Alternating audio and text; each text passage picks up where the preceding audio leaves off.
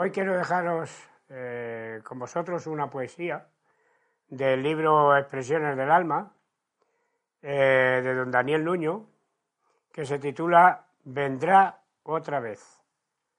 El eterno Hijo de Dios nació como un tierno infante, vivió repartiendo amor, murió como un malhechor y resucitó triunfante.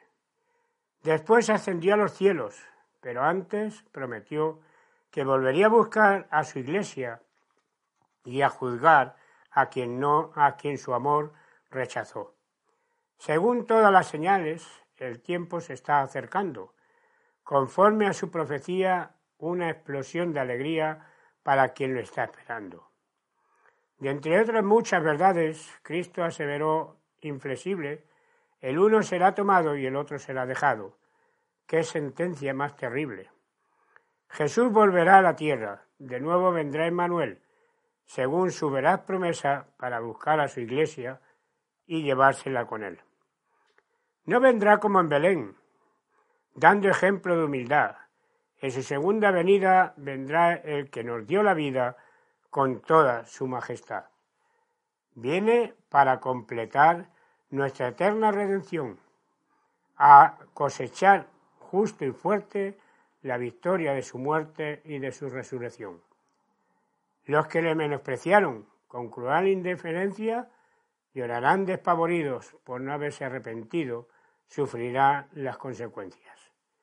Veinte siglos han pasado. Dios ha querido acercarse a toda la humanidad, dando la oportunidad de arrepentirse y salvarse. Quien no quiso hacerle caso jamás podrá reprochar que no le hayan dado aviso, fue su orgullo el que no quiso la voz de Dios escuchar.